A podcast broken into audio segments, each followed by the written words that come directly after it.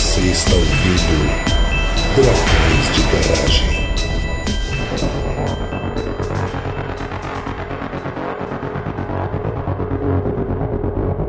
Olá, ouvintes da Coreana, estamos aqui mais uma vez com episódio. Hoje a gente vai falar sobre macetes da programação, programação científica de Vars, aquela programação bola de meia, né? E estamos aqui, eu, Matheus Cortez, aqui de São Paulo. E alô, é do TI, você já tentou desligar e ligar de novo?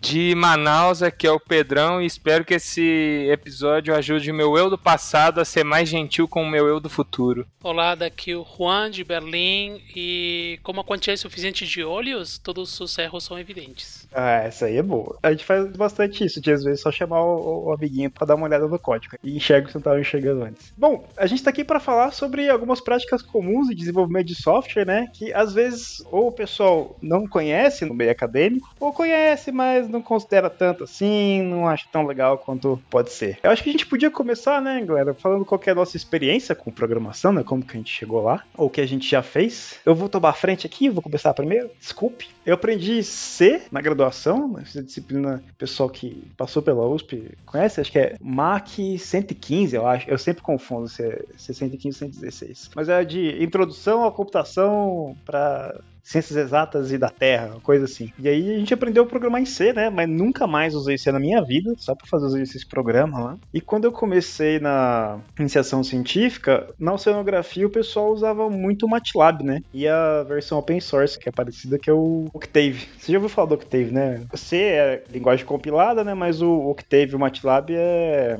Interpretada? Interpretada, obrigado. Então é um pouco diferente, né? Então comecei com aquela coisa de ah, tinha que escrever o código inteiro antes de compilar e depois testar, para esse esquema diferente que você pode ir fazendo linha a linha e o, o interpretador mostra para você o que está acontecendo. Aí eu fiz algumas coisas na graduação e no mestrado também fiz MATLAB. Eu tentei começar com o Python no mestrado, mas estava demorando muito tempo para fazer as coisas simples que eu já sabia fazer no MATLAB.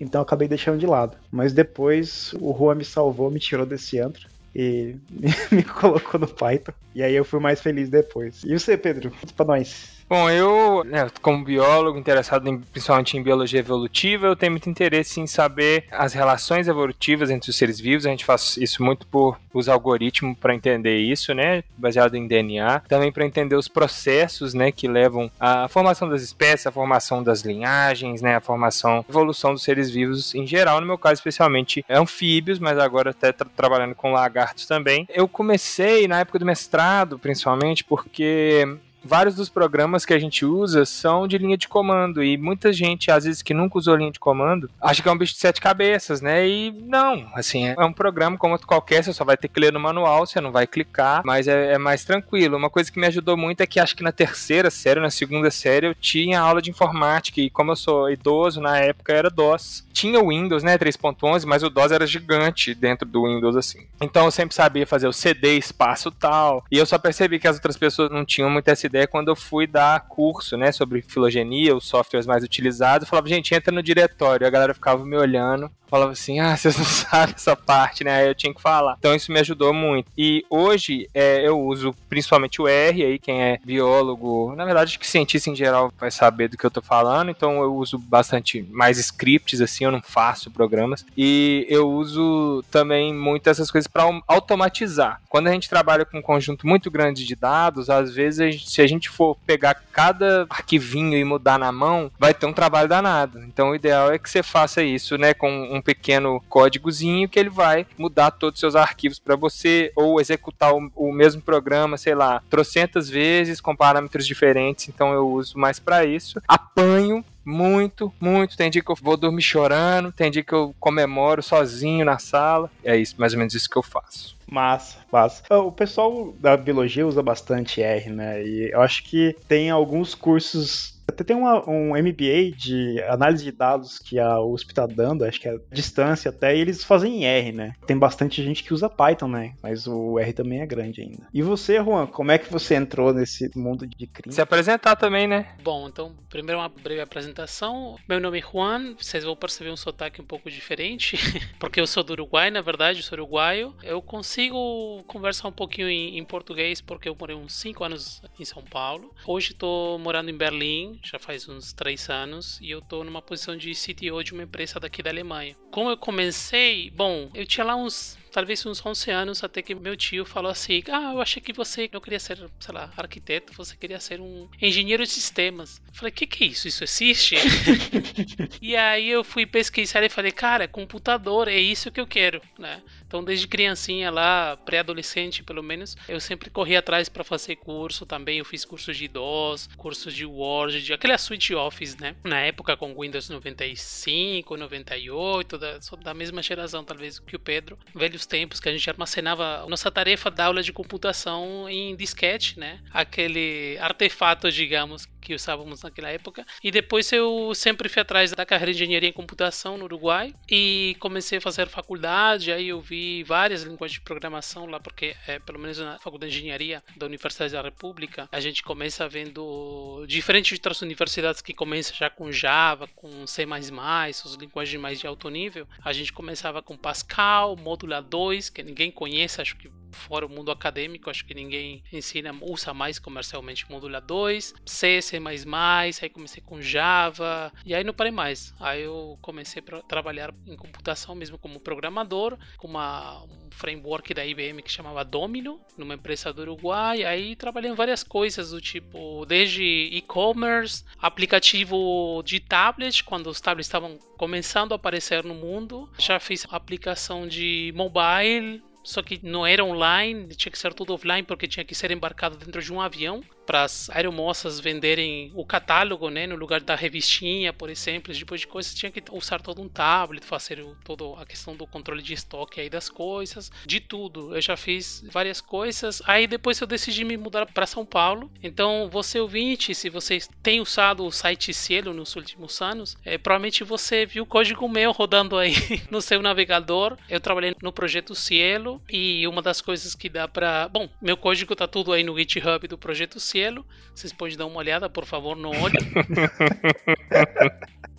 É pra colocar o, o, repositório no link do post, Juan? Ou não? É, coloca no show notes, sim. Mas é isso, a gente vai conversar depois, mas tem isso de que a gente faz um código hoje, amanhã já tem vergonha do código que fez hoje e faria tudo de novo, né? E aí eu trabalhei no projeto Cielo grande parte do meu tempo lá, refazendo o site que hoje está público no Cielo BR, no Cielo Saúde Pública, por exemplo. Mas não só no site, em todo um processamento que vem atrás desse site, né? Porque a gente coleta informações, até eu estava comentando outro dia, com o Matheus, a Celo recebe artigos em qualquer formato que vocês possam imaginar. Desde imagens médicas com altíssima resolução, então você pode de repente abrir uma imagem lá e é uma foto de uma cirurgia que tiraram em altíssimas resoluções, então não tem como esquivar essa, essa imagem aí na tua tela. Imaginem que a Cielo tem, por exemplo, artigos científicos de 20 anos atrás, onde apenas existia o HTML, né? não existia nem documento em PDF e tal. Então tem todo por trás do site tem todo um grande sistema complexo de controle de metadados e controle de conteúdo, agora multidioma, né? Pelo menos na época que eu estava trabalhando. Então a gente conseguiu construir vários pipelines, vários processamentos atrás do site para conseguir entregar o artigo científico que tem que ficar público, tem que ficar eternamente lá, né? Para referências futuras. Bom, e aqui na Alemanha eu trabalhei numa fintech, agora estou trabalhando numa empresa que faz análise do mercado imobiliário. Então, nos dois casos a gente tem que processar toneladas e toneladas de dados, digamos, diariamente para conseguir acompanhar, digamos, o análise e os processamentos que tem que fazer em cima desses dados. Resumindo é isso só. E assim, né, claramente fazer tudo isso, né, é super simples, você pode só sair codando, né? Não, nem a pau. Tem, tem Não, um eu escrevi de... uns robotinhos que trabalham para mim e eu tô aqui na praia, na verdade. Não aparece no escritório já faz seis meses, ninguém deu falta, né? Mas a gente queria fala de algumas coisas específicas, né? Alguns tópicos que a gente acaba vendo bastante no dia a dia. É, inclusive, hoje em dia eu trabalho com o Juan, né? O Juan é meu chefe. e algumas práticas que a gente foi pegando, assim, né? Porque eu fiz um caminho bem diferente do do Juan, né? Comecei na academia, né? E aí fui pro desenvolvimento. O Pedrão tá na academia e vai continuar, tá tudo certo. Esperando. Tem mais que continuar mesmo. E o Juan já foi mais pro desenvolvimento um pouco mais rápido que a gente já tá bem mais tempo. Eu tô aqui com uma orelha mesmo, assim, né? Tipo, eu até tava falando antes da gente começar a gravar aqui que é um episódio que eu adoraria escutar e eu tô participando, vou poder perguntar. É bom, né? Tem algumas práticas que são comuns na academia, assim, né? Que a gente nem sabe por quê ou por que não fazer diferente. E a primeira coisa que a gente estava querendo discutir aqui era o controle de versão, né? Eu acho que. Até falei aqui antes da gente começar, falei: todo mundo conhece alguém que foi assaltado, roubaram o computador e perdeu o trabalho. E o Pedro falou que isso aconteceu com você, né, cara? Sim, na verdade eu perdi meu notebook na época. Isso era tipo 2011, assim. Eu deixei ele tocando música numa festa tal, e aí amanheceu, não tinha mais computador, mas eu tinha mandado minhas tabelas, minha dissertação, tipo, duas semanas para minha colaboradora, que era minha orientadora na época, e aí não perdi muita coisa. Mas hoje em dia eu trabalho só na nuvem, assim, não perco. Se roubarem todos os meus equipamentos eletrônicos hoje, eu não perco nenhum minuto de trabalho, graças aos bits. justo, justo. Mas eu queria, né, já dar um, um ensejo aí, levantar a bola pro Juan. Juan, qual que você acha que é a importância do versionamento, né? Por que, que precisa ter controle de versão? O que, que o controle de versão ajuda a gente? Bom, talvez primeiro explicando o que é controle de versão, né? É uma ferramenta que você instala, é, por exemplo, no seu ambiente de trabalho, no seu computador. E a gente está falando de programação, então a gente está falando de código, e códigos são arquivos de texto tá? O que seria código-fonte, né? Mas também aplica para qualquer tipo de texto, se você trabalhar com LaTeX, se você trabalhar com qualquer tipo de, por exemplo, planilha, CSV, algum tipo de arquivo assim que você tenha, você também pode utilizar esse controle de versão. E o que, que essa ferramenta faz? É como que vai fazendo cópias, digamos, tá? Na hora que você precisar. Talvez o paralelo seria quando você está jogando um videogame e antes de entrar numa fase complicada, você salva, salva uma cópia, digamos, e aí se perder tudo bem, porque aí você volta volta e carrega a cópia de novo, né? Essas ferramentas de controle de versão tem a diferença que você consegue ver a cada momento que você salva exatamente qual foi o conteúdo que foi salvo nesse momento comparado com a versão anterior. Então é como se você tivesse várias prints da tela, digamos, tá? E você consegue ter um destaque aí, ajuda da ferramenta, para ver, ó, dessa versão para mais recente mudou essa palavra, né? Mudou essa parte aqui. Hoje em dia, editores como o Google Docs, por exemplo, você vê o histórico de mudanças. Então, tudo isso é relacionado com esse controle de versão. Né? Você pode voltar no tempo e recuperar uma versão antiga, por exemplo. Tá? Imaginando que no mundo de desenvolvimento você, por exemplo, está trabalhando numa funcionalidade nova. Aí no meio do caminho você tem que voltar e começar uns passos atrás, começar outro desenvolvimento de outra funcionalidade que nada tem a ver com esse que você tinha começado. Esse é basicamente o objetivo desse controle de versão. Cada cópia né, fica com histórico e exatamente você consegue ver cada mudança de cada cópia, tá, comparada com a anterior. Isso, e também, né, acho que uma das coisas que ajuda bastante, por exemplo, né, quando eu estava fazendo mestrado, eu tinha uma cópia dos meus programas num HD externo, eu tinha uma cópia no Dropbox e eu tinha uma cópia na máquina que eu estava usando no laboratório. E, assim, primeiro que não tinha controle de versão, né? Só tinha lá, tipo, o nome diferente, né? Uma cópia com V 1.2, 1.5. Mas se desse algum chabu, não tinha como voltar. Fora que qual que era que eu tinha mexido por último, né? Ah, era do HD? Era do Dropbox. O clássico versão final, final 2, versão final, agora vai. Ponto é... doc, docx. E além disso, de ter várias versões diferentes, não estava centralizado, né? Isso é uma das vantagens também, né? Sim, os sistemas de controle de versão existem vários, né? O mais comum hoje em dia no mercado, digamos, é o Git, né, GIT, e uma das grandes plataformas que permite essa centralização é o famoso GitHub, né, que é um site basicamente um lugar onde você consegue criar repositórios que vão conter esses arquivos e as mudanças, o histórico de mudanças, com uma, um foco mais social, digamos que qualquer outra pessoa consegue ver teu código, se for público, obviamente, né, tem repositórios privados, e colaborar, comentar, você pode abrir um ticket, né, um, um issue, apontar exatamente nessa linha de código aqui, deveria ser essa funcionalidade, está dando esse erro, etc e tal, né, e trabalha mais no sentido de colaboração entre pessoas centralizada no código, digamos. Então, várias pessoas, eu posso ter minha cópia local aqui na minha máquina, o Matheus pode ter uma na máquina dele, e assim que Matheus submeter as mudanças que ele fez para essa plataforma centralizada, vou chamar de GitHub, eu consigo obter também, baixar as cópias aqui localmente do que o Matheus fez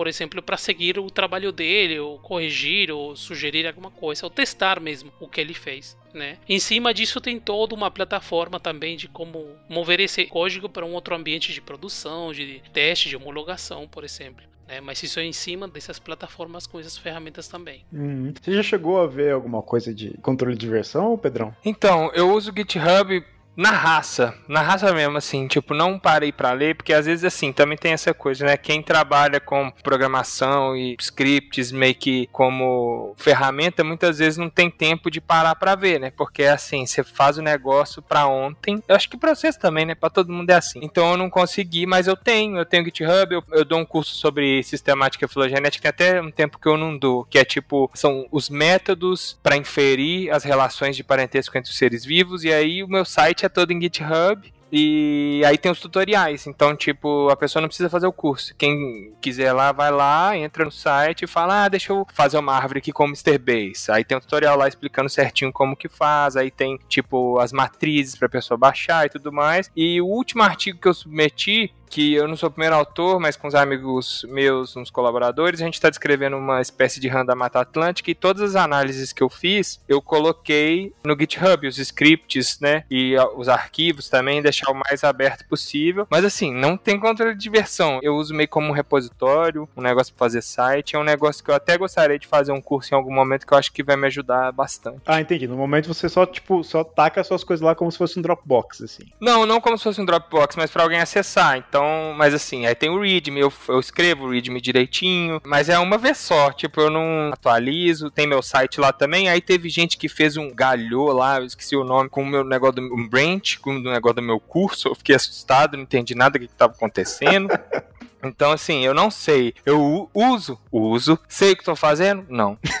mas parece uma ferramenta muito legal. É, mas assim, só pra explicar né, o que, que é o branch, aí, Juan, me corrija se eu falar alguma, alguma groselha aí. Mas assim, às vezes você tem mais de uma pessoa trabalhando na mesma base de código. E para evitar que o que eu tô fazendo zoe o seu trabalho, né? Eu vou e, e abro um, um, branch, né? Um, um, ramo. Eu não sei se tem, se tem um nome formal em português. Você conhece, Juan? Não sei. Seria ramo, né? Tipo, se fosse fazer, mas eu não sei se a galera. A galera não deve traduzir. Acho que não, acho que não. Tem alguns lugares que fala fork também, né?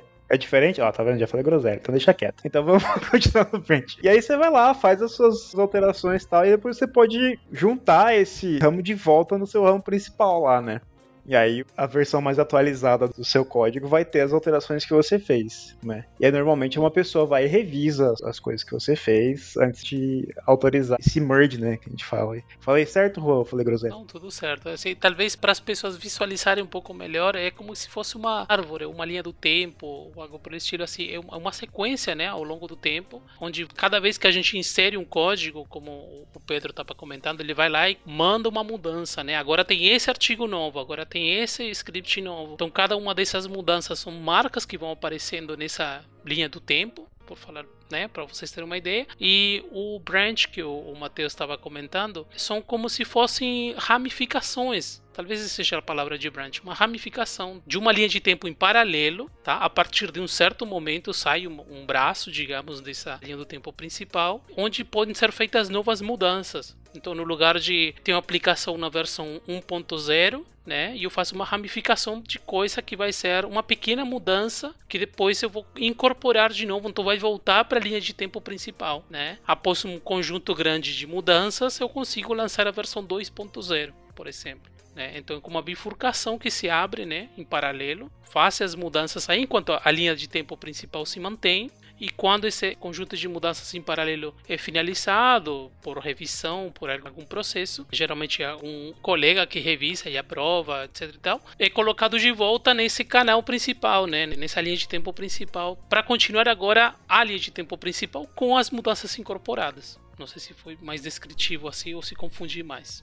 Não, deu pra entender. Só que aí eu acho que eu, eu que vacilei, que o pessoal abriu foi dois forks. Duas pessoas abriram um fork. Aí imagino que eles pegam e o meu e fazem um projeto deles, tipo isso? Isso, isso. Fork é basicamente pegar exatamente não só a linha de tempo principal, mas todo o histórico de mudanças, tá? Todas essas linhas paralelas que foram abrindo e algumas ficam no caminho, outras foram incorporadas na linha de tempo principal. É uma cópia de todo esse conjunto de mudanças criado geralmente na conta de outra pessoa. Então, por exemplo, eu vou fazer uma colaboração ou eu simplesmente quero uma cópia exata por algum motivo. Eu quero uma cópia exata do que está hoje no teu repositório e a partir daí eu consigo criar novos é, branches, né, novas ramificações, sem interferir com tua cópia, né, com teu repositório. Eu acho que são inúmeras possibilidades, é muito interessante. Uma coisa que eu fiz que com certeza é besteira é que toda vez que eu fui fazer um curso novo, eu criava meio que do zero, assim, eu não colocava outra página, mas eu colocava como se fosse um outro arquivo, digamos, dentro, assim. Eu poderia fazer um tutorial nessa ideia do branching e tal. Acho que eu, seria muito interessante mesmo fazer um curso ou alguma coisa nesse sentido Sim, aí. É sempre recomendável, né? Porque você está aprendendo, você está usando uma ferramenta e você tem que conhecer melhor a ferramenta para tirar o melhor proveito dela,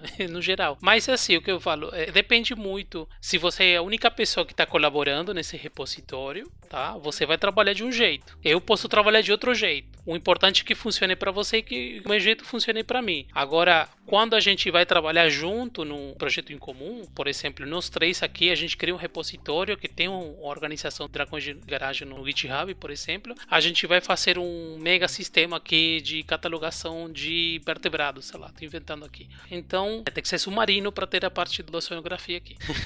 então, como é que a gente vai se organizar para que eu fazendo mudança, no que eu posso fazer mudança, não sei, o site, por exemplo, né, que vai mostrar todos os resultados. Agora vocês vão trabalhar em áreas diferentes, mas de repente usam arquivos em comum. A gente tem que ter um jeito de trabalhar aqui que vai ser diferente de o meu repositório que trabalhava sozinho. Aí onde você tira mais proveito dessas lições aprendidas de como usar a ferramenta sabe o que é um pull request, sabe o que é um processo de revisão, o que são testes automatizados, por exemplo, dentro do processo de revisão de código. Aí vem toda uma curva de aprendizado, né, em cima das ferramentas, né? Isso, e assim, a gente falou um pouco sobre isso, né, Juan, quando estava pensando no episódio, a gente acaba por, meio que por convenção definindo que a versão oficial, real, definitiva do código é a do repositório remoto né? Porque você pode ter uma cópia em cada máquina e dá para ir sincronizando elas, né? É, isso é uma coisa também que se poderia discutir, mas hoje em dia se assume que é assim, por exemplo. A gente abriu um nosso repositório na organização do Dragões de Garage no GitHub. De repente fala assim, não, a versão oficial é minha cópia. O código de vocês tem que se incorporar na minha cópia local.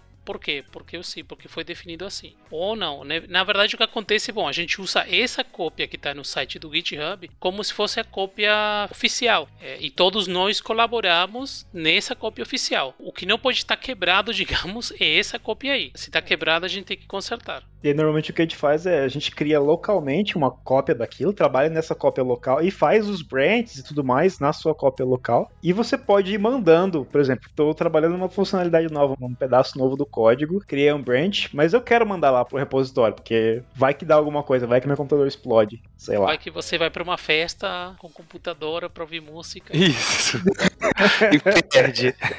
exato, exato. Então a gente manda pro repositório remoto, né? E aí mantém lá as alterações que você fez. E assim, eu sentia muita falta disso quando eu tava no mestrado, porque às vezes eu fazia, gastava um tempão fazendo um negócio que talvez eu, no fim eu nem ia usar, sabe? Tipo, ah, não, não foi uma boa ideia. E se eu pudesse só jogar fora, sabe? Tipo, ah, não, volta pro meu ramo principal, né? Da linha do tempo lá. Às vezes tinha me economizado muito tempo, sabe? Porque eu tinha que ficar dando vários Ctrl Z, assim, ou lembrar, ah, é, não, eu tinha feito um backup em algum lugar, assim, sabe? E criando ramos, é, volta. Volta pro que eu tava fazendo ontem às duas da tarde.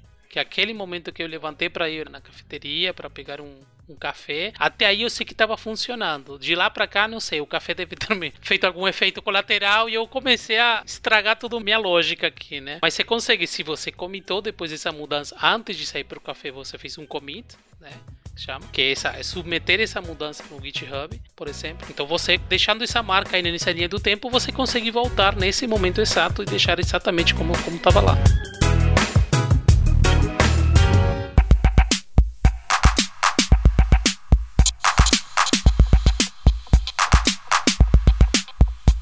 Eu acho que agora a gente já pode até começar a falar boas práticas, né? Algumas outras coisas também. E eu queria abrir para você, Juan, pra, né? A gente falou de começar conversando sobre organização de código, né, tal, mas quais são as partes de organizar o código? Como que pode ser um código? É, e por que, que é, isso é boa prática? Assim? Sim, tem vários paradigmas, né, de programação e cada paradigma tem seus pontos fortes e pontos fracos. Antes de você começar a mergulhar, ah, vi que tenho que usar, não sei, programação funcional aqui, ou programação orientada a objetos e tal. Antes de você se dar todo esse trabalho de aprender tudo isso, você pode aplicar pequenos passos aqui para melhorar a organização do seu código. Acho que antes até da gente entrar lá, é, o que, que é um paradigma de programação? Bom, paradigma, vamos lá, seria só um, um conjunto de normas, de regras a seguir por exemplo, um jeito de pensar, vou colocar, tentando colocar um exemplo. Na programação orientada a objeto, que é um paradigma de programação, você tem que modelar a realidade a partir de objetos, tá? Sobre os objetos você aplica ações, que geralmente são verbos.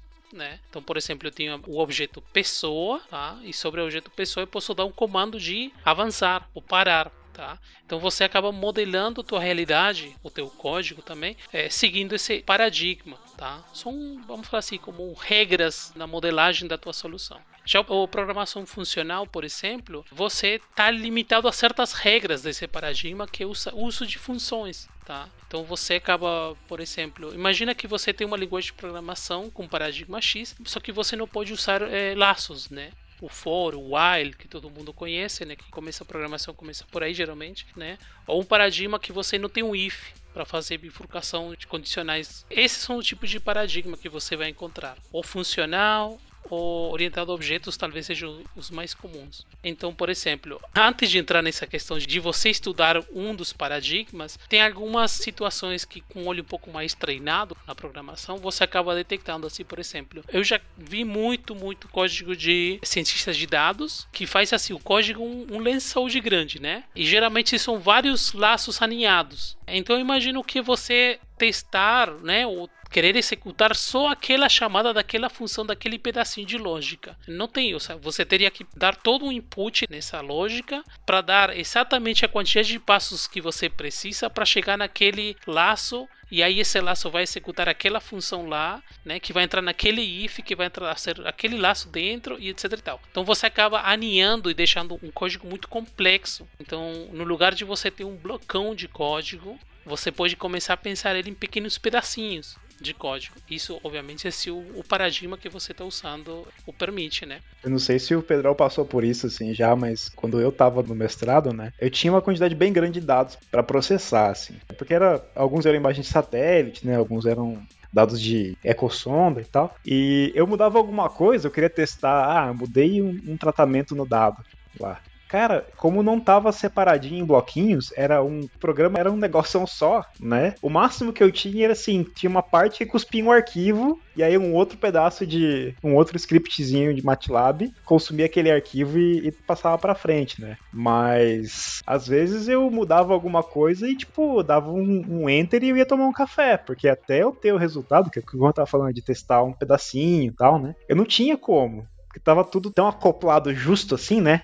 Não tinha essa folga entre um pedaço e outro, que eu tinha que dar um enter lá e rodar o código todinho de novo. As minhas coisas demoram, assim, às vezes para fazer. E esse negócio que você falou, ah, as pessoas começam no for, no A, eu, eu parei aí. Não consegui muito pra frente, não. E no R, por exemplo, você falando de paradigma, não sei se tem a ver, mas no R, por exemplo, eu já vi muita gente falando, nunca fiz um curso formal, né? Então não sei até que ponto isso procede, mas o pessoal fala que geralmente não é muito bom usar for. Não sei se é porque é mais lerdo, eles usam uma função chamada apply que para mim é muito mais difícil entender. Então, tipo, geralmente eu vou assim, ah, tá bom, deixa eu tentar usar ela apply agora. Aí eu falo assim, não, vou no for mesmo porque aí senão eu vou ficar pensando demais aqui e aí eu não consigo fazer o resto que eu preciso. Então, esse negócio que você falou dos blocões, é, meus negócios é sempre um blocão, assim. O que eu tento fazer para organizar é comentar tudo, mas tem vezes que eu nem comento, aí no dia seguinte eu falo assim, que que meu eu do passado tava tentando fazer aqui, gente?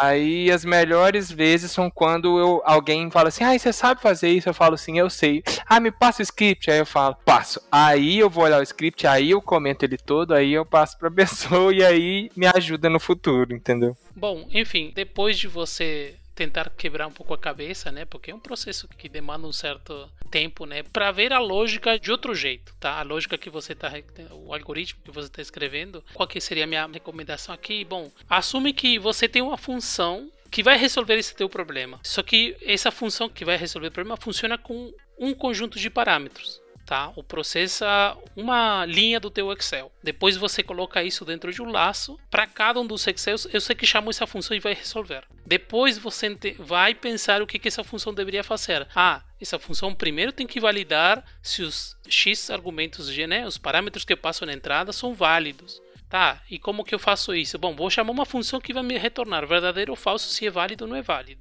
tá? Mas eu chamo outro pedacinho de código que faz essa checagem, tá? E aí você começa a desacoplar o que era um grande laço com uma validação dentro, com não sei o que. O, caso de não validar, o que, que você faz? Pula, mostra uma mensagem de erro, não sei. Então você começa a quebrar isso como em pequenos blocos de código, né? Isso já é um bom progresso para sair dessa situação que está todo bem emaranhado, né? Tudo bem entrelaçado. Eu acho que a diferença de você ter, né, imaginar o seu código como quase, aqui a analogia é meio bizarra, mas quase uma linha de montagem assim, entra uma coisa, aí altera um pouco aquela sua informação, passa para frente, sei lá, calcula a média entre uns valores numa coluna de uma tabela, sei lá, vai passando pedacinho de processamento em vez de você achar que é tipo uma grande fabricona que você enfia uma matéria-prima de um lado e sai o resultado do outro, sabe? Faz tudo de uma vez, assim. Isso. Aí, voltando um pouco para a questão de paradigma, o paradigma é uma visão para o programador é, que o programador possui sobre a estrutura e a execução do programa. Imagina que você tem uma linguagem de programação que só pode chamar funções.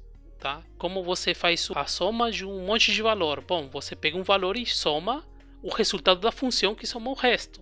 Né? Pega o primeiro valor, imagina que tem um conjunto de valores x, né? de 1 para 10. Aí você pega o valor 1 e soma o resultado de somar os outros. E essa função vai pegar o primeiro valor e retorna o resultado da soma dos outros. Assim que até que chega no último valor e fala, cara, só tem um valor aqui para somar é esse valor. Isso vai, como quem diz, empilhando um monte de funções que quando chega lá no final, começa a retornar valor, retornar valor, retornar valor, até que toda a linha tem a soma total da linha. Não sei se ficou claro esse exemplo do como seria um paradigma, mas o importante é o paradigma é uma visão sobre a estrutura da execução do código, da estrutura do código. Né? Então você só tem um conjunto de regras aqui para aplicar que é, ok, você vai escrever programas, mas só usando funções. Você não pode mudar, né? Não. Cara, você conseguiria em determinado. Aí, aí começa a complicar um pouco, porque em determinadas linguagens, por exemplo, como Python, são multiparadigmas. Então você começa a misturar coisas do funcional com coisas do orientação a objeto, por exemplo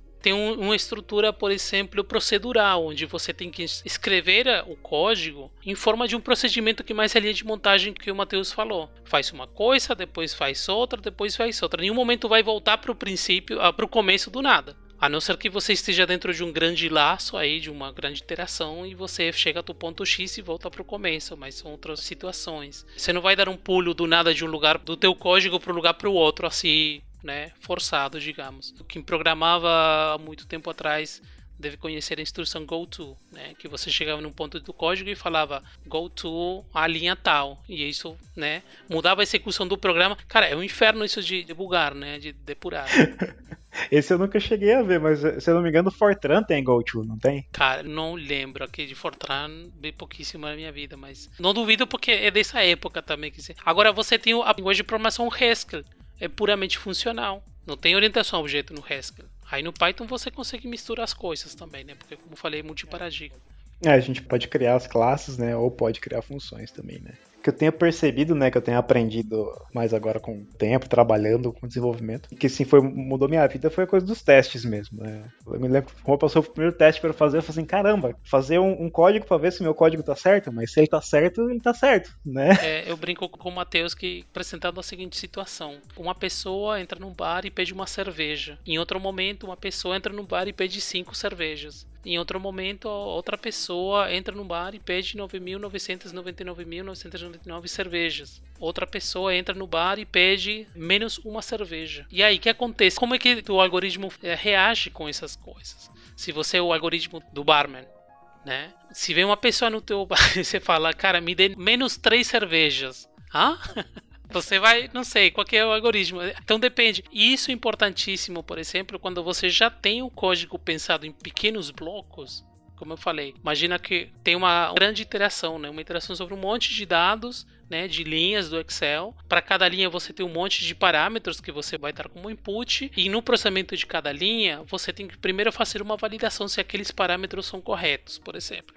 Tá? Você deixa uma função que é responsável por fazer essa validação bloco de código que vai fazer essa validação, tá? E aí depois você consegue testar com todos os cenários, uma cerveja, duas cervejas, 20 mil cervejas, menos 20 mil cervejas, e você consegue testar só aquele pedacinho para ver como essa função reage. O dia que você mudar a lógica da validação, você conseguir reexecutar essa bateria de testes, cara, todos os testes deveriam passar, porque você tem um teste com uma cerveja, um teste com menos uma cerveja, um teste com 99.999 cervejas. Se você mudou uma vírgula nessa lógica de validação, nenhum dos testes né? Ou provavelmente algum dos testes vão quebrar, né? Que a gente fala, né? Param de funcionar. Aí você sabe que ou tem que corrigir esses testes porque são, né? Não são mais válidos, né? Ou remover porque não faz mais sentido. Ou realmente você mancou na parte do ajuste que tinha que fazer nessa função de validação, por exemplo. É, porque às vezes você fica muito tempo você mexendo num pedaço de código, né? E aí, sei lá, deu algum problema, você quer mudar alguma coisa nele, mas ele tinha que manter o comportamento anterior, né, antigo, para um caso específico. E normalmente você coloca isso em um dos testes, né? Ah, eu quero que nesse caso aqui, se eu jogar uma laranja, tem que sair uma laranja cortada, sabe? Eu não quero espremida, eu quero cortada. Aí você vai lá, muda o seu código, que, sei lá, faz muito tempo que você não mandou nenhuma laranja para ele, mas você fala, putz, espera aí, saiu espremido agora, então esse teste aqui falhou. E aí te ajuda também a não colocar problema no seu código, né? Evitar que as alterações que você faz depois quebrem o funcionamento do seu código em algum outro pedaço ou passem uma informação errada de um lado para o outro, né, para outra parte do código. Sim, outra coisa é que quando a gente fala de testar o código, é código chamando o código que você usa, tá? Você conseguir programar o teste para gerar toda essa variante de inputs de parâmetros de entrada para testar absurdamente rápido, né? Chama o código e testa 100 mil variações do input em um comando que você roda, roda os testes e ele rola uma bateria de 3 mil testes, sei lá, em um minuto. Né? Não é nada que você precise ir manualmente e ficar testando. Poderia ser outro teste para coisas mais complexas, às vezes não tem como fugir desse teste que a gente chama de manual, né? Você tem que ir invocar essa função, ou chamar, ou disparar esse processamento com um ser humano, digamos, que ativa esse processamento num cenário controlado, esperando um valor conhecido, né? Mas na maioria das vezes, o próprio desenvolvedor que escreveu o código, que separou em bloquinhos, que tem um bloquinho lá que valida os parâmetros de input, escreve também um teste ou vários testes, né, para testar todas as variações de input, se foi para dentro do if, se foi pelo else, né, se não foi por nenhum dos dois, sei lá, porque estourou um erro aí no meio, tava, sei lá, tava esperando cinco parâmetros de input e mandei um, que é um teste válido. Aí a função deveria reclamar aí, falando, pô, tá faltando mais quatro. Enfim, esse é todo o código que a gente conseguiria gerar para testar o nosso próprio código. E alguém de fora, né, geralmente um colega que não participou no desenvolvimento, deveria eh, revisar o código na hora que eu submeti lá para o GitHub, já fazendo a ponte com o controle de versão que a gente falou antes. Uhum. Dentro desse contexto de paradigmas, testagem, não sei o que, tem um negócio que a gente escuta bastante aqui no Brasil, né? Que é curioso, que é esse lógica de programação que, que é isso? Lógica de programação. Sim, é curioso porque esse termo só ouvi aqui, na, aqui né? Não tô mais aí. Mas eu ouvi no Brasil que fala é, lógica de programação, o preço da lógica de programação, importante da lógica de programação. Pelo que eu fui entender aí, a, a lógica de programação são basicamente algoritmos. E algoritmo, hoje em dia, algoritmo tem um, uma definição um tanto abrangente, assim, tudo que o algoritmo do YouTube, o algoritmo das redes sociais e tal. Algoritmo não é nem mais nem menos do que uma receita de bolo com certos ingredientes, depois de um passo a passo que está descrito na receita, você termina com um bolo prontinho, uh, bolo de cenoura com caldo de chocolate, né? Aí gatilho para todo mundo. para mim, principalmente, né? Que faz tempo que eu não como um bolo de cenoura com chocolate. Mas enfim, o algoritmo é isso, tá? Agora tem um conjunto bem conhecido de algoritmos que você vê, por exemplo, na universidade, né? Como se você tem uma estrutura de dados que chama árvore binária, como você visita cada um dos nós, né? Na árvore binária, como fazer uma busca por profundidade. Enfim, isso está muito próximo de você, antes de estudar esses algoritmos, entender como funcionam os tipos abstratos de dados. tá? O que, que seria uma lista, né? Para programação, para né? A cabeça do programador, quando você pensa numa lista, é uma sequência de coisas, né? Que tem, né? tem uma certa ordem, tá? Isso é um, um, tipo abstrato de dados. Uma lista, uma lista de quê? Pode ser o que você quiser, pode ser de objetos. E esses objetos são pessoas. Então você tem uma lista de pessoas que pode ser a filha do caixa no teu sistema. Aí tem uma estrutura, tá? Quais são as vantagens que eu tenho de organizar as pessoas numa fila? Tem um conceito de pilha,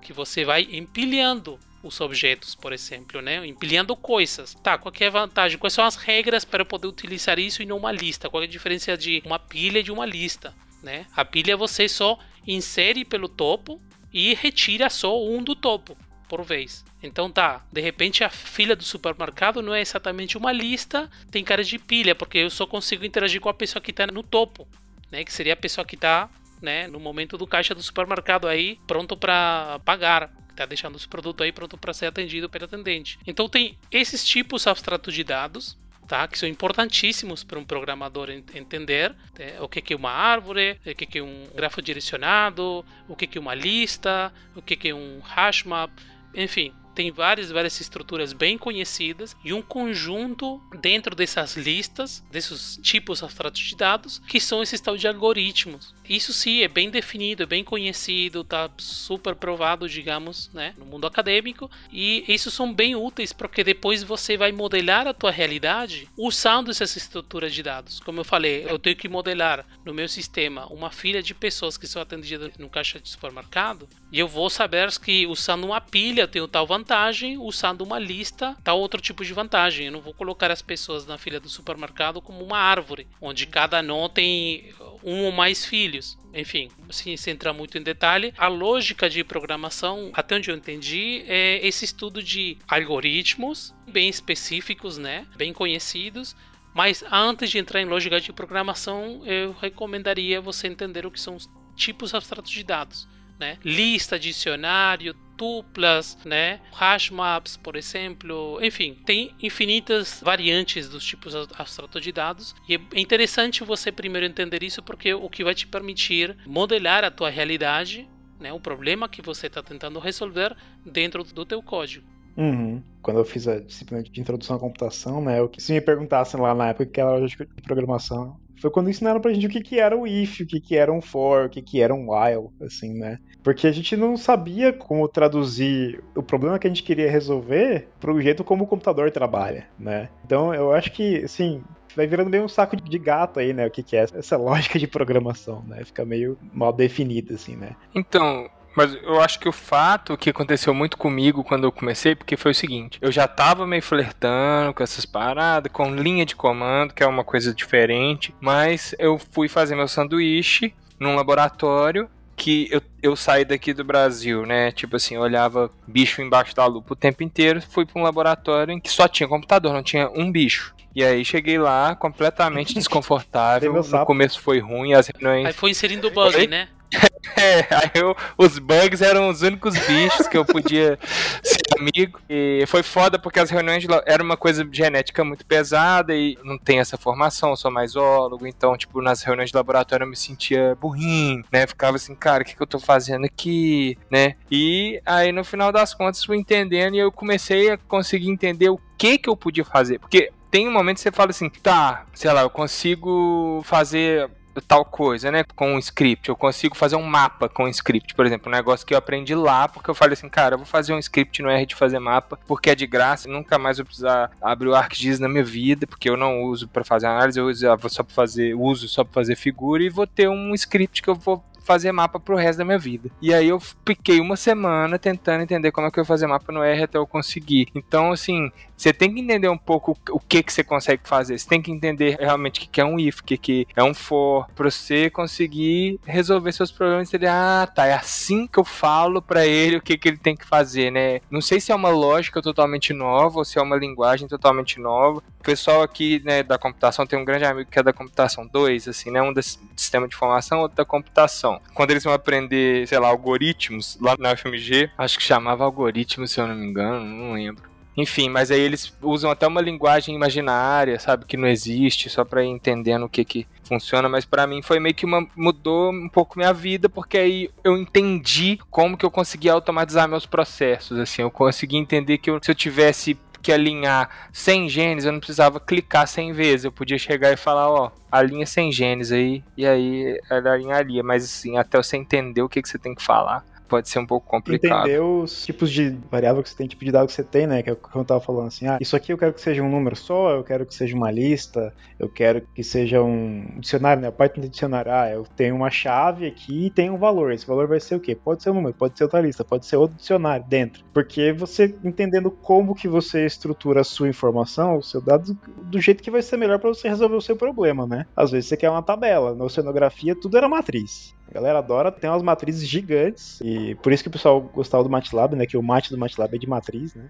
Não é de matemática. Eu achava que era de matemática. É, é de matriz. Porque ele faz até umas operações matriciais, assim, né? Tipo, se tiver uma matriz e fizer o A vezes B lá no MATLAB, ele faz a, a, multiplicação de matriz. Mas até isso, né? Pra você entender qual o tipo de coisa que você usa pro seu problema, que é o que o Juan tá falando, né? É que acho que o Juan tá até pensando em coisas mais, talvez mais baixo nível, né? Mais perto da máquina, quase, né? De, ah, eu quero uma fila que eu coloco no começo e tiro do começo, ou eu coloco no começo e tiro do fim, vice-versa né? Que aí são os algoritmos mais classicões de problemas específicos, né, né Juan? É, Acho que você estava pensando, Por né? exemplo, se eu tiver um problema... Estou falando é, um nível não tão baixo assim, um nível de C. Na linguagem C ou C++, se você tiver, por exemplo, que inserir um elemento numa lista ou percorrer uma lista, por exemplo, de formas mais eficientes. Ou, por exemplo, na hora que você insere um elemento na lista, atualizar o total de, em algum lugar, atualizar o total de, de elementos na lista, por exemplo. Tá? Então, na hora de você contar, não tem que ir contando 1 mais 1 mais 1 mais 1 mais 1 mais 1, é 99 mil. Você já vai diretamente falando aqui, tá aqui o total. Em cada operação de inserção na lista foi atualizado esse contador aqui. Para ir e voltar na lista, por exemplo, de uma forma ótima, né? Aí você tem a duplamente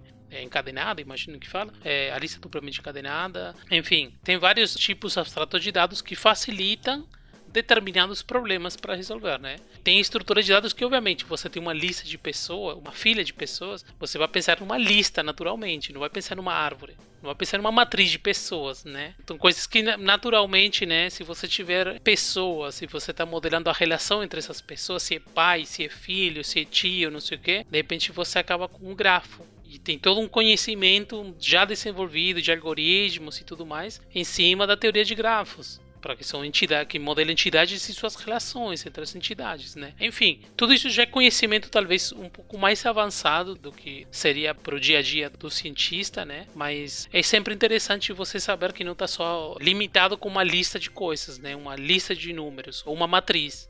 É, tem outras coisas que são diferentes, não nem melhores nem piores, são diferentes. E, independente de qual que seja o problema que você tem que resolver, o que, que você vai fazer com os seus dados, como que você vai escrever o seu programa, você tem que escrever o seu programa. E onde você vai escrever o seu programa pode ser tão pessoal quanto qual é o seu time de futebol assim, né? Porque, porque tem gente que é defensor ferrenha de um tipo e odeia com paixão o outro, né? Eu até queria perguntar pro Pedrão, Pedrão, você escreve os seus programas onde, cara? No Word? Fala que não. No Word. Não. Tô brincando. não. Cara, como eu uso muito R, eu faço muita coisa no RStudio e ele tem um bloco de notas, digamos, lá dentro quando eu usava o Windows, eu usava muito o Notepad++ também para mexer nos arquivos. Hoje, cara, eu uso é ou do R ou então o Sublime. Vim também, vim quando eu não tenho que fazer o, o, negócio inteiro. Eu já tô no terminal e aí preciso abrir um arquivo, eu uso o Vim, ou então quando tipo o programa igual aconteceu isso hoje, fui rodar um negócio, aí ele dá um erro assim, ah, tem um caráter diferente no final da linha tal. Aí eu abro no Sublime, abro em tudo e não tem nada diferente, eu falo assim, deve ser algum problema de sistema operacional. Aí copia, cola no Vim, salva e dá certo. Esses que você falou tem editores de texto e tem IDEs junto, né? Eu nem sei É, a qualquer um e sei lá. qualquer outro, não. O Vim ou o VI, né, ele é um editor de texto só. Você só consegue ir lá e mexer o seu texto de um lado pro outro. O Juan gosta do VI porque ele gosta de fazer as- as coisinhas de piano, né? Não, tô zoando. Ele, ele sempre zoa que alguém mexendo no VI parece um pianista, é, né? exatamente. Bom, é, só um comentário. O editor de texto ou o editor de código-fonte mesmo, porque acho que se falar editor de texto pro Sublime, o criador do Sublime pode ficar um pouco ofendido. eu Não sei. Porque o- Como chamaria? É editor de.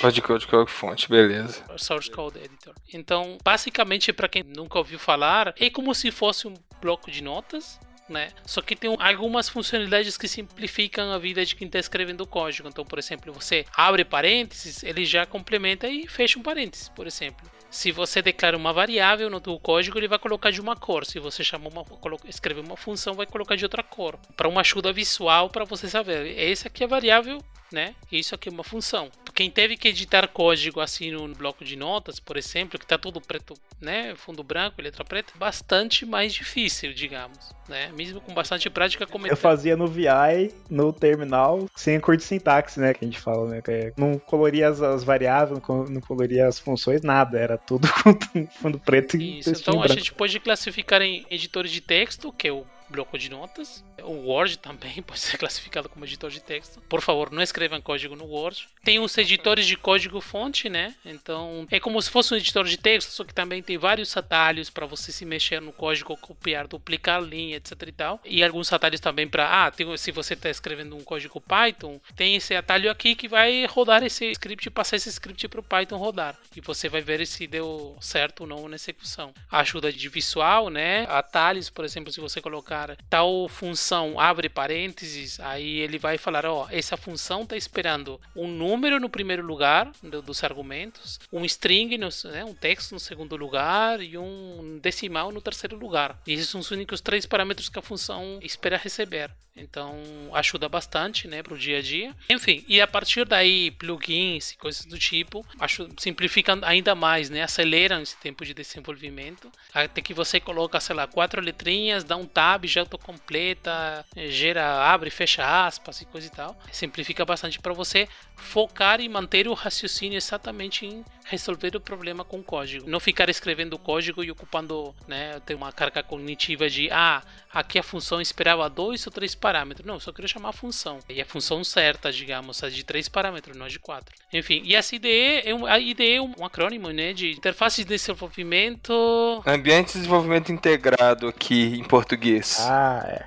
Então, basicamente, é como se fosse um editor de código-fonte com esteroides. Tá? Então você não vai ter um terminal dentro, né, ao lado do arquivo que você está editando. Se você usar o terminal, você consegue levantar outro tipo de serviços que você pode utilizar enquanto você está escrevendo. É, vai ter um, um processo que vai revisar a sintaxe do teu código para ver se está tudo certinho. Na hora que você salva, vai formatar o código seguindo o padrão X para quem escreve C++, por exemplo. Tem vários padrões de como você organiza chaves, né? Se abre na mesma linha e fecha alinhado com o nome da função, ou se ab- abre chaves na linha seguinte, enfim, tem vários padrões aí. O IDE, por exemplo, na hora de você salvar, ele vai formatar o código seguindo o padrão que foi definido. Enfim, são um monte de O funcionalidades. Sublime é IDE. Não, o Sublime, eu gosto de Sublime como editor de código-fonte. Mas você consegue colocar vários plugins que se aproximam dessa ideia do IDE. O RStudio seria um IDE? Você conhece o RStudio? Um R, é, o RStudio seria um IDE. Tá. Parece que agora eles vão usar Python também, eu achei legal. Que aí já é um negócio que eu já tô acostumado. Quem sabe eu não consigo mexer um pouco mais com Python. Acho que tem um que o pessoal usa bastante pra Python, quer dizer, não sei quão difundido que é, mas é o Spider, né? Isso. O Spider tem um commit meu. Eu acho tem um teste lá em muito tempo atrás, 2018. Que isso a gente pode falar um pouco mais pra frente, talvez. Mas muitas das ferramentas de desenvolvimento são código aberto, né? Software livre, open source. E o Spider é uma delas. E numa das conferências que teve eh, da comunidade de SciPy, SciPy Latinoamérica, que aconteceu em Curitiba em 2018, eu fui convidado para palestrar lá e no um dos dias, né? no, acho que no último dia, se junta a galera que participou da conferência e se armam grupos, por exemplo, ah, eu consigo dar uma mentoria aqui nos problemas do Spider. Então tinha um dos desenvolvedores do Spider lá, que não vou lembrar o nome, acho que é Córdoba, o nome dele, colombiano, colega colombiano que trabalhava com Spider, e ele, assim, cara, eu nunca usei Spider tá? Para vocês terem uma ideia. Mas eu sabia programar e eu estava curioso para tentar ajudar nesse né, problema do Spider, que tinha um teste que estava com problema, que dava né, para suporte de UTF-8, enfim. E aí o colega me explicou, olha, esse teste aqui, esse é o que se espera para poder passar, não sei o quê. E no final, né, depois de algum tempinho aí batendo cabeça com esse problema, você escreve uma mudança, de novo voltamos para versionamento de código, mandei para o GitHub oficial do Spider, né? E aí o colega é, Córdoba aqui aprovou e tá lá o commit do Spider. Então, se você também está usando, além do site do Cielo, se você está usando o Spider, deveria ter um commit meu aí, né? Vocês podem revisar aí no GitHub do Spider, que é open source. Ah, genial.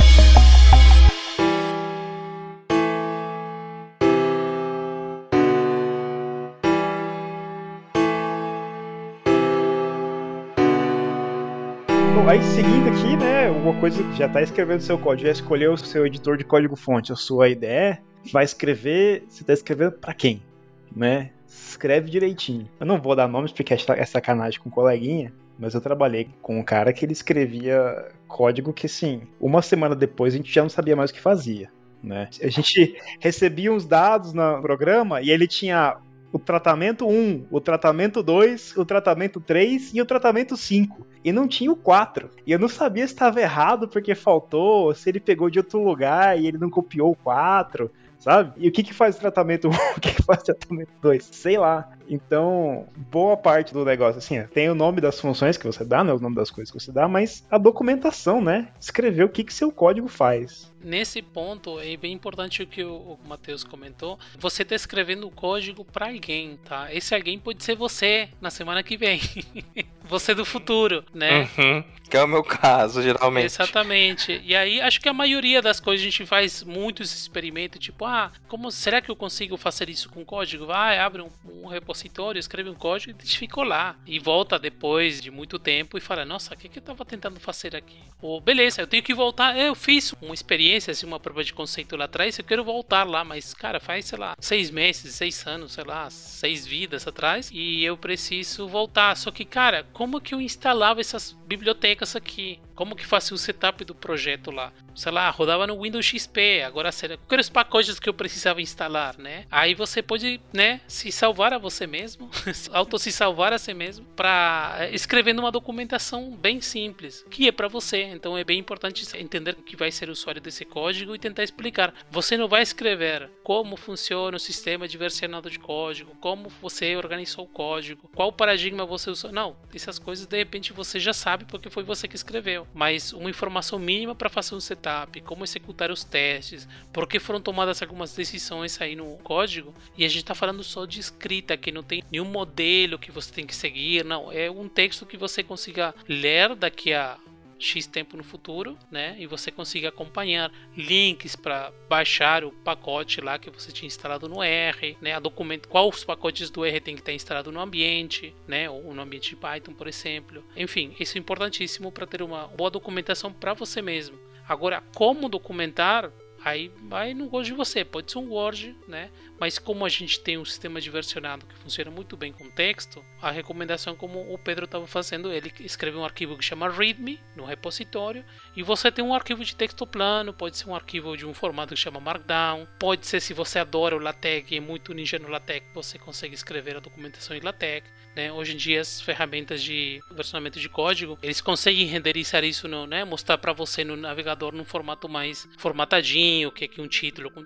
uma letra maior, o que é um comentário com né? Até as cores no código, nos fragmentos de código que você pode colocar aí. Enfim, é bem importante, por exemplo, se você escreve código R e usa muitas bibliotecas que já vem do R, é, dá uma olhada na documentação, como está escrito, como está feito, e você consegue ter algumas ideias, ver quais ferramentas que essa biblioteca usou para fazer a documentação. Acho que vale a pena investir nisso também.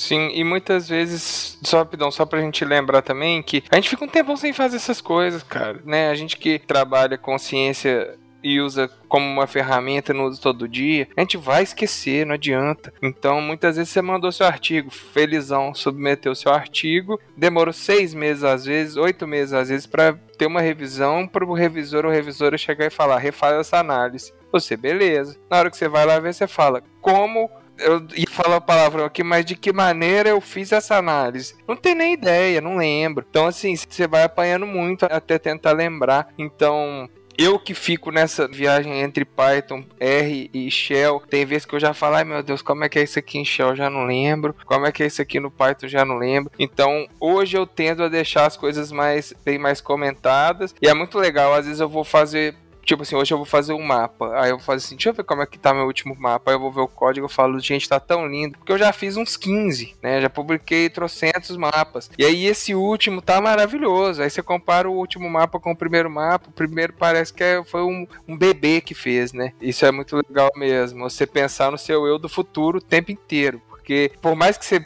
poupe tempo agora, no futuro, por mais que né, você chegar e falar, ah, não vou escrever aqui, você gasta um pouquinho mais de tempo fazendo uma coisa dessa, no futuro, é seja um mês, dois meses, seis meses, às vezes até anos, né, como o Juan falou, você vai poupar bastante tempo ali, e poupar acho que tempo de vida, né? Que eu, quando fico nervoso, eu sinto a minha vida sendo sugada, assim bravo demais. Sim, sim. Não, e, e, dentro dessa parte de documentação, né, acho que a gente pode incluir também os comentários e os docstring da vida, né? É, que aí vai dentro do código mesmo, né? Que às vezes você colocou lá uns, uns comandos que não estão super claros o que, que aquilo está fazendo, né? Ou para que que aquilo serve. Às vezes nem é tão necessário você explicar o que você está fazendo, mas o porquê, sabe? Ah, eu estou aqui trocando é, o nome dessa coluna porque lá na frente dava algum erro, dava algum conflito com outra coisa, sabe? Esse tipo de coisa, assim. Pra facilitar a sua vida depois. Você vai depois olhar aquele código e falar, putz, cara, por que, que tem esse pedacinho aqui? É, ou então, o que, que essa função faz aqui? Eu chamei ela de, sei lá, pega valor. Oi?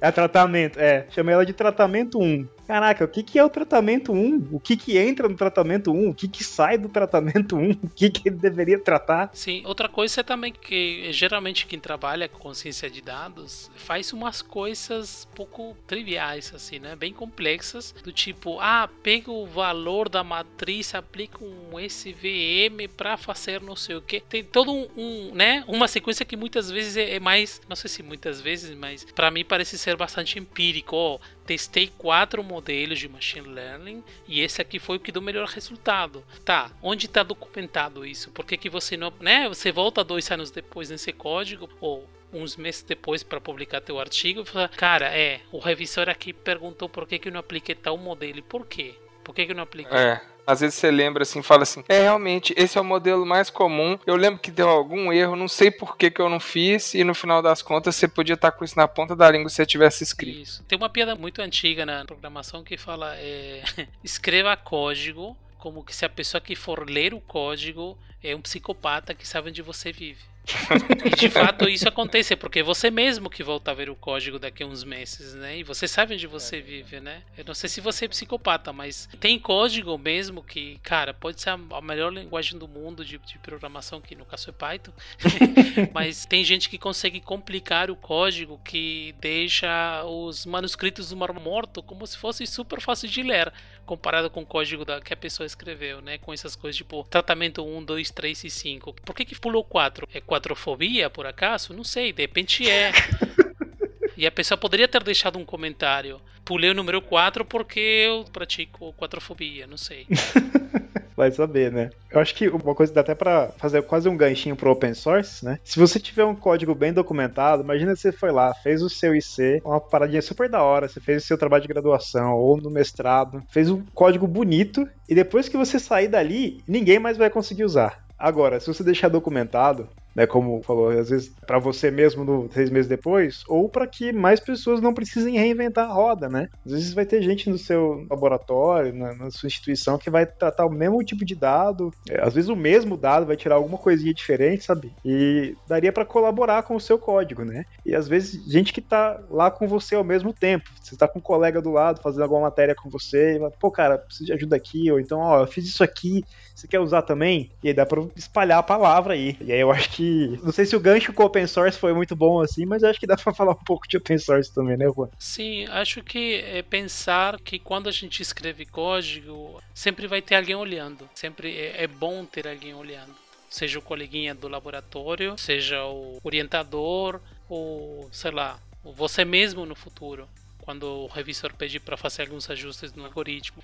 Então, uma coisa que se pratica na programação desde muito tempo, né, talvez desde os primórdios do que a gente conhece como, como programação hoje em dia, é essa questão de código ser acessível, digamos, de certa forma, tanto com boa documentação, tanto com boa documentação como com bons comentários, com boa legibilidade, digamos, que a pessoa não tenha que tentar adivinhar o que, que é tratamento 1, 2, 3 e 5, mas que seja tratamento blá blá blá blá, né? Porque antigamente, né, era muito caro em questões de recursos de máquina, era muito caro a gente criar variáveis à toa, né? Coisas que, né, só para ter um nome mais bonito, então era até compreensível que, que as, o nome das variáveis das funções fica meio críptico, né? Mas Hoje em dia não, a gente tem armazenamento à vontade, banda de rede assim à vontade. A gente consegue ter um código legível, bem documentado, isso integrado com o sistema de versionamento de código, né? Tem várias vantagens por aí, o que facilita essa cultura de colaboração com código, né? Dificilmente numa empresa você vai fazer um código, né, já pensando como provável cientista de dados que entra no mercado de trabalho, dificilmente você vai ser a única pessoa que vai mexer nesse código. O cientista de dados pode passar para o time de qualidade, né, de quality assurance, para revisar o código, para escrever o teste, para testar mesmo no sistema de testes automatizado, para depois colocar esse modelo de machine learning no ambiente de produção, por exemplo. Tem todo um monte de regras do desenvolvimento e eventualmente você vai acabar usando também bibliotecas que foram feitas por outras pessoas né, que são disponibilizadas como software livre ou open source, né, licenças abertas. E é bom também você devolver para eles, né, devolver para essa comunidade que tanto entrega e simplifica o trabalho para a gente, que tem bastante a ver com ciência, aquela questão de andar sobre ombros gigantes, né? Hoje em dia a gente consegue fazer um site web utilizando um framework de desenvolvimento web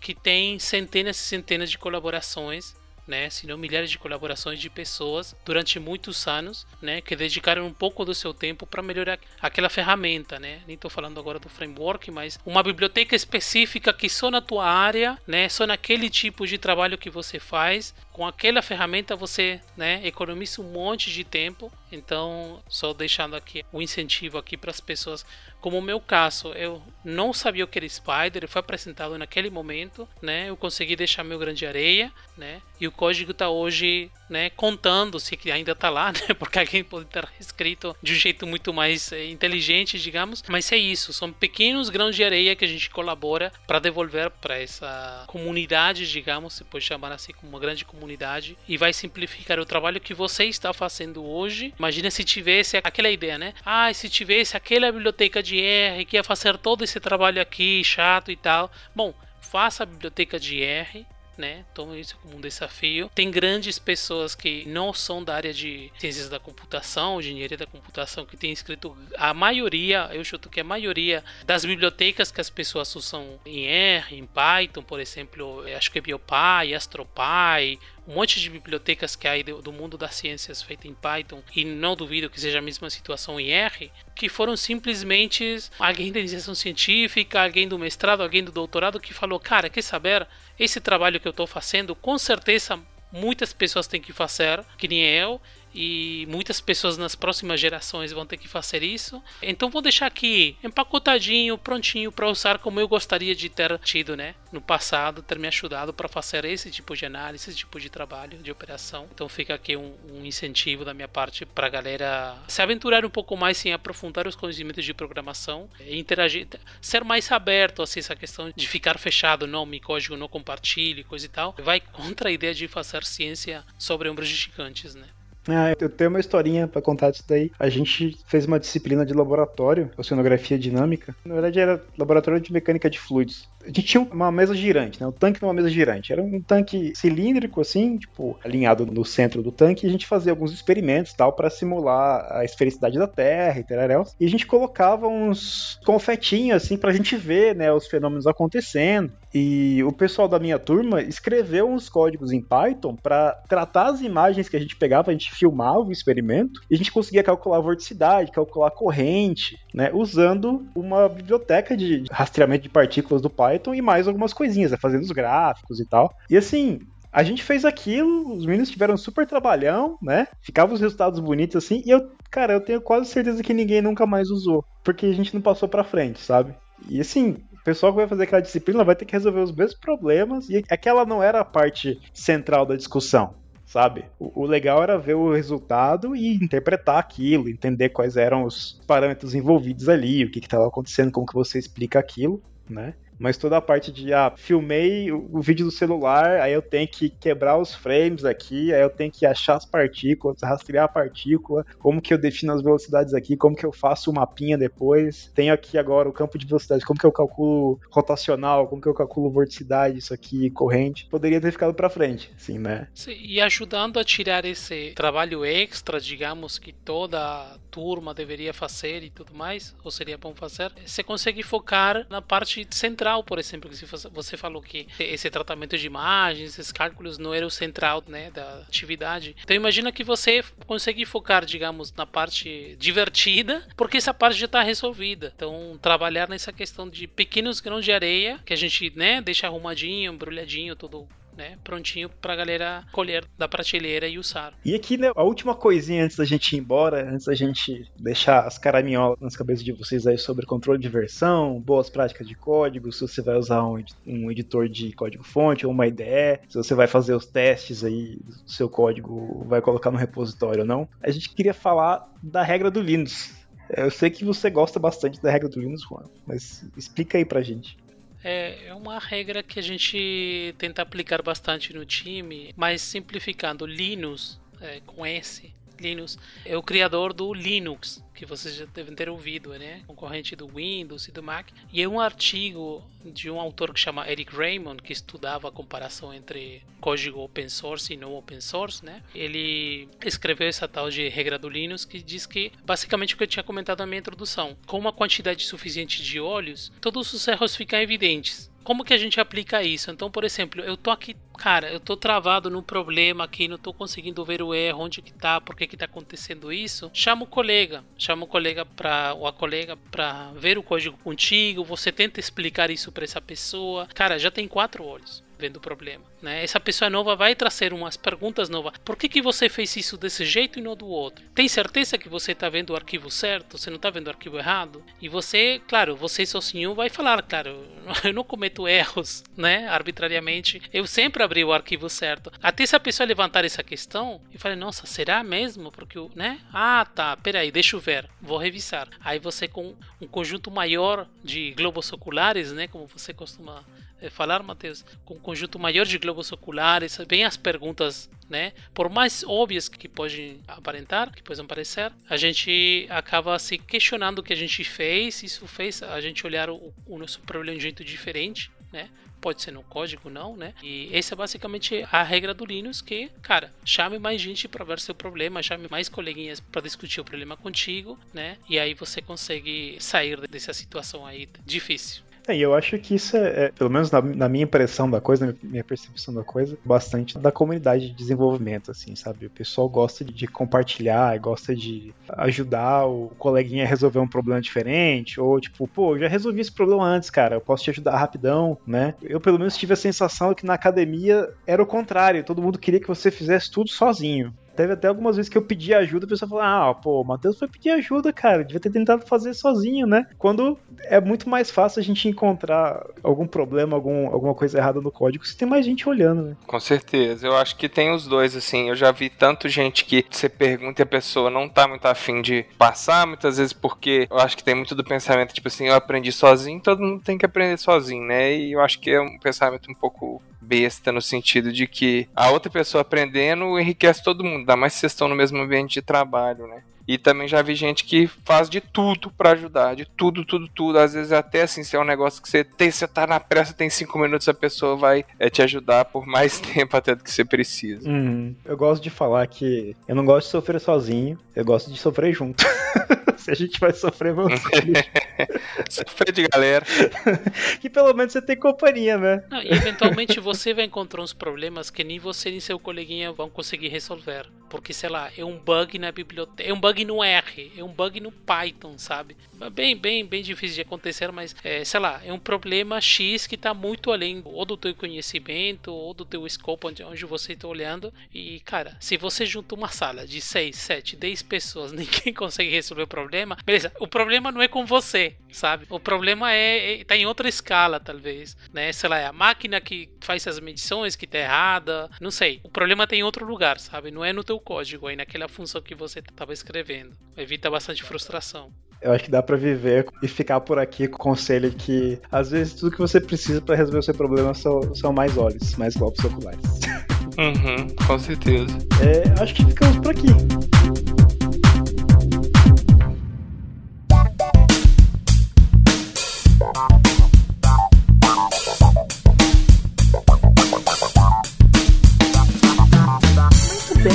Draconianos. Esse foi nosso episódio 249 sobre computação científica. Eu sou a Marina e tô aqui para ler os recadinhos que vocês mandaram na quinzena do episódio Cuidados em Saúde para a População em Situação de Rua. Eu já vou começar aqui confessando que eu ainda não ouvi esse episódio por dois motivos. O primeiro é que eu tô louca de trabalho. Né? Se alguém aqui também acompanha Tortinha, viram que não teve Tortinha de Climão na semana passada porque eu não gravei. E hum, o segundo motivo é porque eu tô muito cansada. Na verdade, o segundo motivo é o primeiro motivo também. Mas como eu tô muito cansada, quando eu vou ouvir podcast, eu acabo dormindo. Então eu acho muito mancada fazer isso com esse episódio. Mas eu vi alguns elogios e já sei que é um ótimo episódio. Então a gente vai falar desses elogios aqui nessa leitura de recados. Bom, vou começar lembrando que você pode ser nosso mecenas. A gente adora receber dinheiro, porque é esse dinheiro que mantém o projeto, que mantém, que paga servidor que paga editor. Aliás, muito obrigada, Miro. Então você pode ser doador pelo Patreon ou pelo Catarse. Os dois links estão no post. Lembrando que no Patreon você paga IOF. No Catarse tem os valores equivalentes ao Patreon, só que em reais. E se você não achar na descrição desse episódio, você pode entrar na aba Seja Doador do site do Dragões de Garagem, que é dragõesdegaragem.com. Lembrando que a gente está reformulando as nossas recompensas já faz um ano, quase isso. Eu peço um milhão de desculpas, sou eu que estou no meio desse, dessa loucura loucura, mas a gente vai ter novidades ainda esse ano, foi a minha promessa. Eu acho que é minha, promessa, é minha terceira promessa, mas é, essa é a promessa que eu lembro. Que ainda esse ano a gente vai ter novidades. Espero que em breve, porque eu já como eu tinha feito todo o trabalho de determinar as coisas, né? E aí passou um tempo, eu tive que retomar contato com os fornecedores. Retomei contato já, gente. Então é meio caminho andado. E você pode comprar camiseta do Dragões de Garagem na Doppel Store, não só do Dragões, mas como dos outros parceiros. E tem camisetas muito, muito legais na Doppel. E eu sempre recomendo porque a qualidade é muito boa. Eu tenho camisetas da Doppel e eu tenho até dó de usar de tão boas que são. O que faz muito sentido.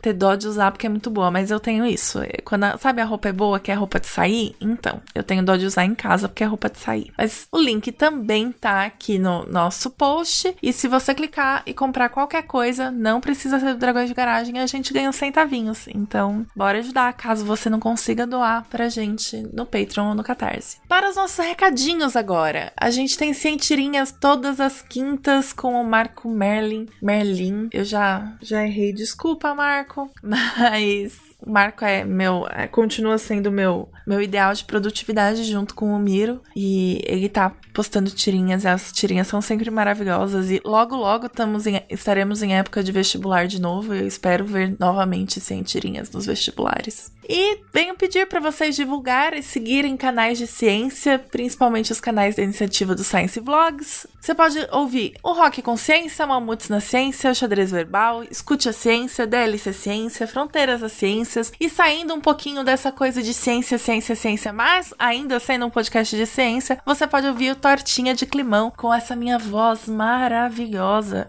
falando um pouquinho sobre mudanças climáticas. E não teve episódio na quinzena passada passada, no caso na semana passada, mas terá episódio na próxima semana. Então ouçam e ouçam os episódios anteriores que eu tenho achado que tá ficando bem legal. Eu tô bem orgulhosa do projeto. E vou aproveitar aqui e pedir para vocês compartilharem com as outras pessoas e aumentarem os números de ouvintes do Tortinha de Climão também. Bom, temos dois novos mecenas nessa quinzena, o que talvez tenha sido na quinzena passada também, porque a gente não conseguiu ver, né? Que é Kewen, Kewen, se eu falei seu nome errado, peço desculpas, Leite e Olga Lopes. Muito obrigada aos novos apoiadores, a gente fica muito feliz com isso. E se vocês entraram no grupo do Telegram, vocês devem ter recebido uma chuva de coraçõezinhos. Se não entrem, porque é muito gostoso receber essa chuva de coraçõezinhos. Não tivemos e-mails nesse nessa quinzena quinzena. Foi uma quinzena com pouco e-mail. E é isso, vou ter que chorar de novo pedindo e-mail para vocês. A gente gosta de receber e-mail. A gente é que nem aquele meme do é artista, você tem que ficar elogiando o tempo todo.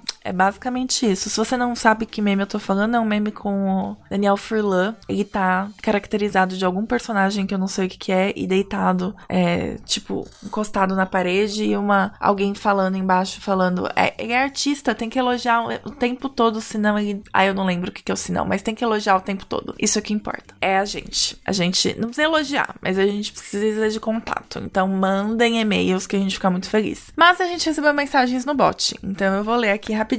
O, a primeira mensagem do Pedro, Pedro Peron. Olá, Drago Amigos. Tô na correria de fim de período e com bastante coisa no trampo também. Então só passando para parabenizar pelo episódio sensacional. Vocês são incríveis. Desculpem não estar aqui na última quinzena. Um beijo, um abraço pra você. Bom, a gente desculpa porque a gente tem um coração muito bom, mas não falte na próxima quinzena. Mentira, Pedro, pode faltar. A gente, a gente fica pedindo recadinhos, mas é porque a gente é carente mesmo. Se você não consegue aparecer, a gente não, não é pro Dragões ser mais um peso na sua vida, veja bem. Eu concordo, o episódio foi sensacional. Eu não ouvi, mas eu tenho total confiança nisso. Deve ter sido um episódio sensacional mesmo. É muito obrigada pela mensagem. E o Vitor Couto, que é um mecenas também, mandou a seguinte mensagem: Boas, Draconianos. Só queria parabenizar a todos os envolvidos no episódio 248, Cuidados em Saúde para a População em Situação de Rua. Que discussão fantástica e com muitos pontos para se pensar e repensar sobre a nossa visão sobre a população em situação de rua e da complexidade envolvida. Achei tão bom que eu, que tenho o hábito de ouvir podcasts acelerados e apenas uma vez, fiz questão de ouvir na velocidade normal e já vou me organizar para ouvir novamente com bastante calma. Muito obrigado pelo trabalho e por trazer tanta informação por temas que eu teria muito pouco acesso se não fosse por essa garagem. É muito bom poder contar com vocês para aprender mais sobre tanta coisa importante que não passaria pelo meu radar se não fosse todo o empenho e cuidado de vocês em produzir um material de tamanha qualidade. Eu estou até emocionada com essa mensagem, mas sabe que é exatamente assim que eu me sinto com dragões também, Victor. Se não fosse o dragões, eu não ia ter contato com um monte de assunto maravilhoso. E é exatamente isso, assim. Eu não ouvi esse episódio porque eu ouvi, eu ia ouvir correndo, prestando pouca atenção. E eu conheço dragões, eu sei que o, a qualidade da produção é ótima, então eu não quero prestar pouca atenção. Eu quero prestar bastante atenção e é, geralmente eu ouço com um caderninho, porque eu anoto coisas.